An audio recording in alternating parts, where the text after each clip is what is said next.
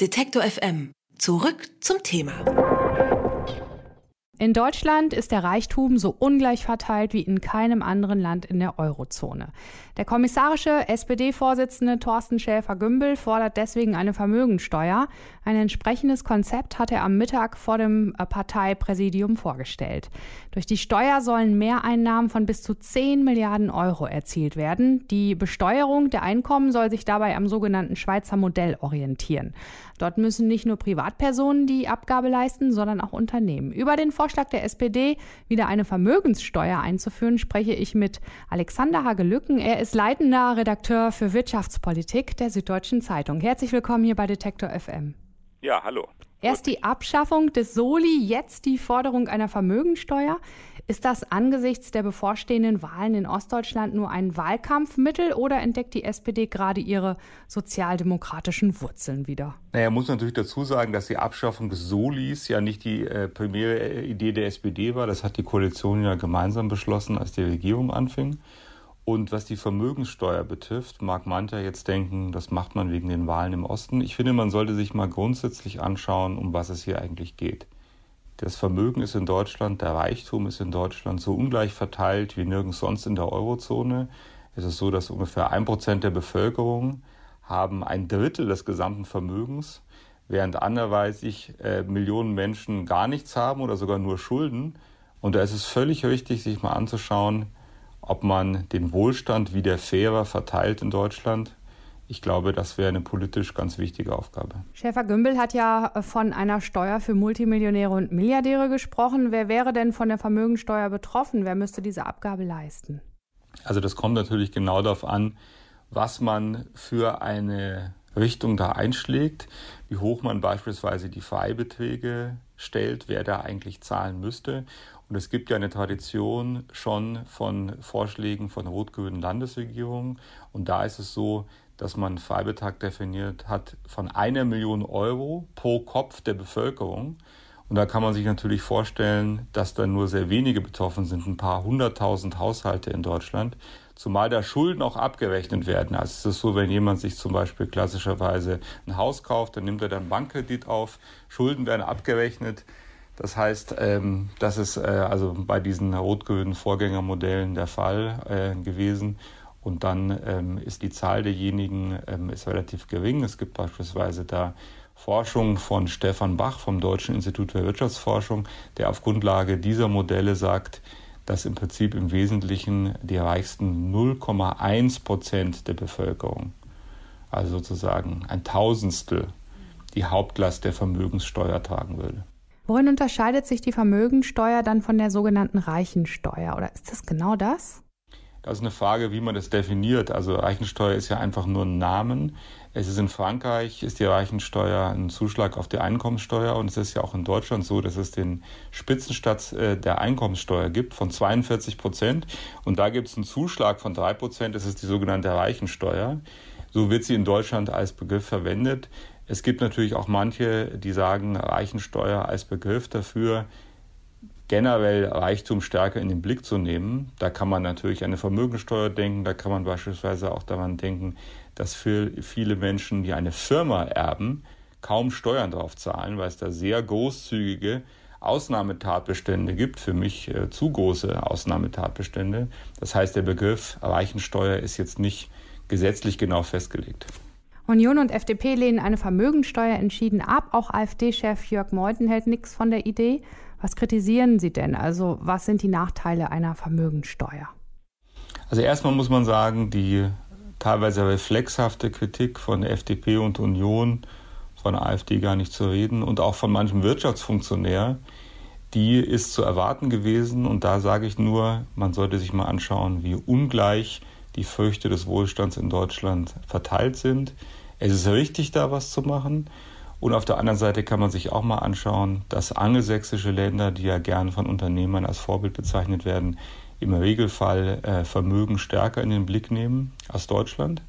Da sind dafür beispielsweise die Einkommenssteuern dann dort niedriger als bei uns. Man kann aber an der Vermögensteuer trotzdem auch systematische Dinge äh, kreieren, weswegen ich nicht dafür bin, eine reine Vermögensteuer einzuführen. Es ist eben so, dass man natürlich, wenn man das Vermögen jedes Jahr besteuert, dann muss man jedes Jahr den Wert von Häusern oder auch von Gemälden oder wir reden ja hier über Luxusjachten und solche Dinge, muss man jedes Jahr neu ermitteln. Das ist natürlich relativ äh, aufwendig und umstritten. Während es ja so ist bei der Einkommensteuer, wenn Sie ein normaler Beschäftigter sind oder auch ein Topmanager, dann ist ja relativ klar, was Sie verdienen, nämlich das, was Ihnen die Firma überwiesen hat. Also Vermögensteuer ist schon aufwendiger, das muss einem klar sein. Was äh, man auch einer Vermögensteuer entgegenhalten kann, ist, dass sie ja die Substanz besteuert. Also wenn wir jetzt schon eine Firma uns anschauen beispielsweise, dann muss sie eine Vermögensteuer äh, generell auch zahlen, wenn sie mal keine so gut laufenden Geschäfte hat anders als natürlich die Steuern, die auf Gewinne sind. Es ist auch so, dass das Bundesverfassungsgericht in den 90er Jahren gesagt hat, man darf unterschiedliche Einkommen nicht total unterschiedlich behandeln. Der Kritikpunkt der Verfassungsrichter damals war, dass das Immobilienvermögen mit ganz veralteten Werten bewertet wurde und dass es deswegen nicht in Ordnung sei, eine Vermögensteuer so zu erheben, ähm, wie man es bisher da gemacht hat. Damals wurde es dann ausgesetzt und Helmut Kohl nutzte das dann, um das ganze Ding abzuschaffen. Das lässt sich aber natürlich korrigieren, wenn man ähm, beispielsweise für Immobilien dann aktuellere Werte ranzieht. Aber man sieht aus dem Ganzen schon, es ist nicht unkompliziert und äh, es hat auch gerade in einer Situation, wie wir jetzt in Deutschland konjunkturell sind, mit einem gewissen Abschwung, wir sind ja nicht noch in der Rezession, aber wir haben einen Abschwung, hat es natürlich gewisse konjunkturelle sagen wir mal, Gefährlichkeiten, die damit verbunden sind. Deswegen würde ich dafür plädieren, dass man sich generell den Reichtum in Deutschland stärker vornimmt, also Firmenerbschaften stärker besteuert, dass man auf die Kapitalerträge schaut. Da ist es ja so, dass Angela Merkel den Satz halbiert hat, den Millionäre auf Kapitalerträge im Regelfall bezahlen. Und dass man dazu vielleicht eine Vermögenssteuer Light macht mit nicht so hohen Sätzen, also Light wie die Zigarette Light, ähm, nicht so hohen Sätzen und äh, dem Versuch, da Firmen, vor allem auch kleinere Firmen, zu verschonen, weil wir brauchen im Moment, denke ich, jetzt keine zu großen konjunkturellen negativen Impulse in der Situation. Ja, genau. Also so wie Christian Lindler sich äußerte mit seinen Bedenken, dass eine Vermögensteuer der Wirtschaftsstandort Deutschland unattraktiver würde. Ne? Wäre das zu befürchten. Das ist die Kritik von Christian Linder. Nur muss man eben auch mal äh, sich anschauen, was für eine Situation wir eigentlich in Deutschland haben. Wir haben zum Beispiel in den letzten zehn Jahren einen Immobilienboom gehabt. Die Hauspreise in großen Städten sind um 90 Prozent gestiegen, haben sich also verdoppelt. Und in welche Taschen ist das Geld eigentlich geflossen? Dieser Wertzuwachs, der da erzielt worden ist, der ist größer als die gesamten deutschen Staatsschulden. Dieser Wertzuwachs beträgt drei Billionen Euro. Und der ging zu mehr als der Hälfte in die Taschen der obersten 10 Prozent. Und gleichzeitig sind die Mieten dort am stärksten gestiegen, wo die Menschen leben, die am wenigsten verdienen. Das ist die Situation, die wir in Deutschland haben. Und es wäre aus meiner Sicht schlecht, wenn jetzt mit den üblichen neoliberalen Argumenten eine höhere Besteuerung des Reichtums weggewischt würde. Da muss man nach schlauen Lösungen suchen, kein Zweifel. Aber es wird dringend Zeit, nach der Fehlentwicklung der letzten Jahrzehnte die Schieflage beim Geld in Deutschland wieder stärker zu korrigieren. Ohne die Zustimmung der Union wird es der SPD nur schwer möglich sein, eine Vermögensteuer durchzusetzen. Realistisch ist es denn, dass der Vorschlag auch tatsächlich umgesetzt wird? Also die Union ist ja strikt dagegen.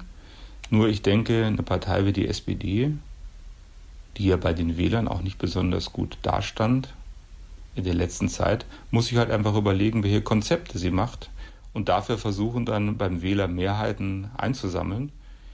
Ähm, es hat keinen Sinn, einfach auf einen Vorschlag zu verzichten, nur weil die Union, mit der sie im Moment in der Regierung sind, dagegen sind. Man muss solche Vorschläge machen und dann eben sehen, was der Wähler daraus macht.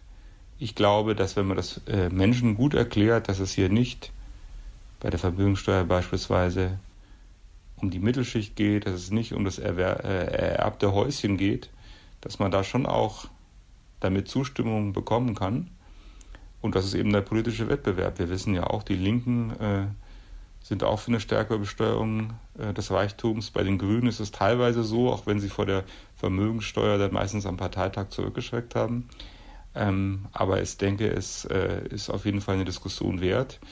Und äh, man kann ja sehen, dass die beiden großen Volksparteien, Union und SPD, ringen ja um den Wähler gerade.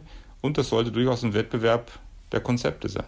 Wie hoch ist die Gefahr, dass die Große Koalition an diesem Thema zerbricht? Das hängt total von den handelnden Personen ab. Die streiten sich ja nicht um die Vermögensteuer alleine, wovon man ja erst seit Freitag weiß, dass die SPD das machen will.